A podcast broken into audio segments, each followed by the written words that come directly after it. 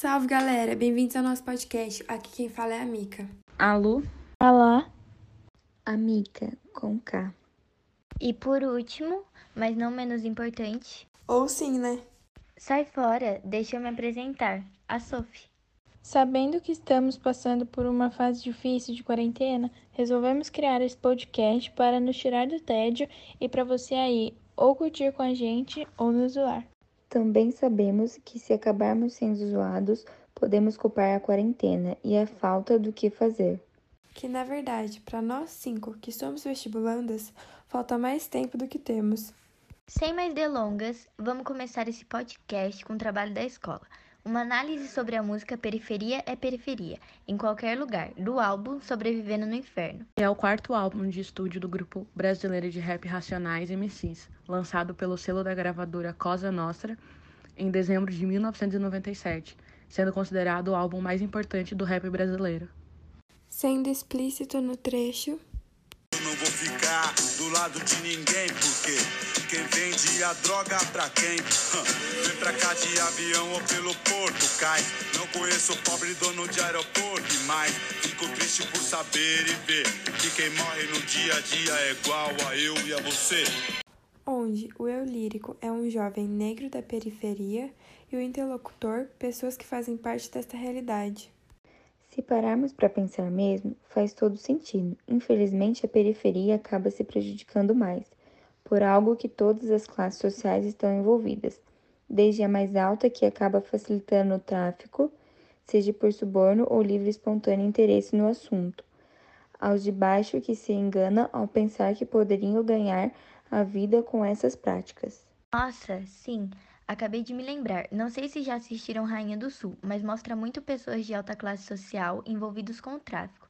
Pessoas, como eu posso dizer, quais a polícia jamais duvidaria por seu estilo de vida, pelas suas roupas, casas e carros. Verdade. Afinal, existe muito preconceito nos dias de hoje, seja pela sua classe social, racial e até mesmo gênero. Além de ser muito triste o que a amiga Conká disse sobre as pessoas pensarem que o tráfico dá futuro. É, mas vale a pena ressaltar que tudo isso é consequência de poucos investimentos na educação pública brasileira, qual todos têm direito. Exatamente, vou até destacar aqui no nosso podcast.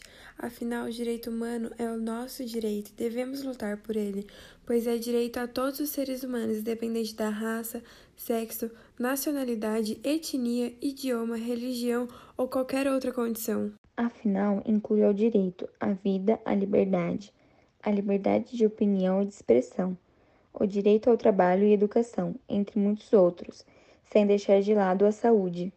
O cenário da música é a pobreza. O enredo e a narrativa é a exclusão, a discriminação e o racismo. A atmosfera é a do medo e a da violência.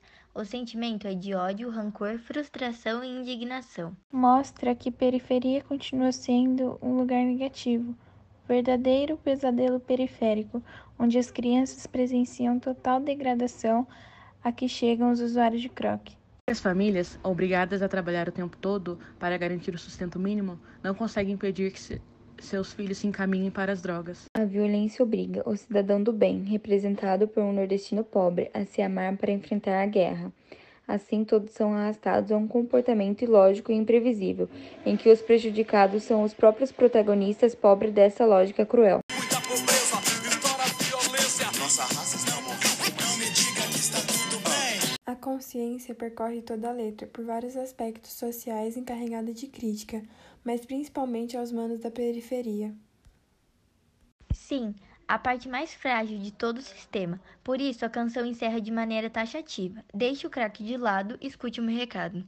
Agora vamos citar trechos marcantes para cada uma de nós. O mundo sente medo de sair de madrugada e tal. Ultimamente andam os dois pela rua, louco na fissura, te estranham na loucura.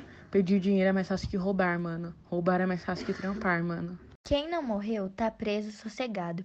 Quem se casou quer criar o seu pivete ou não cachimbar e ficar doido igual moleque.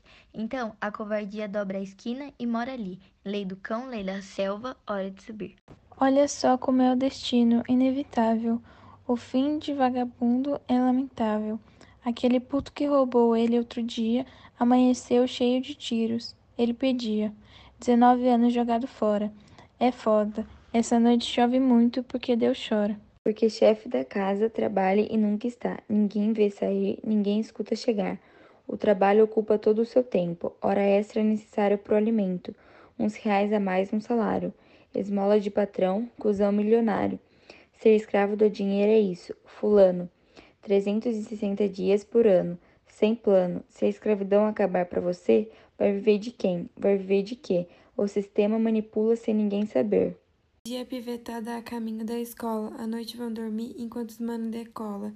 Na farinha, na pedra, usando droga de monte, que merda.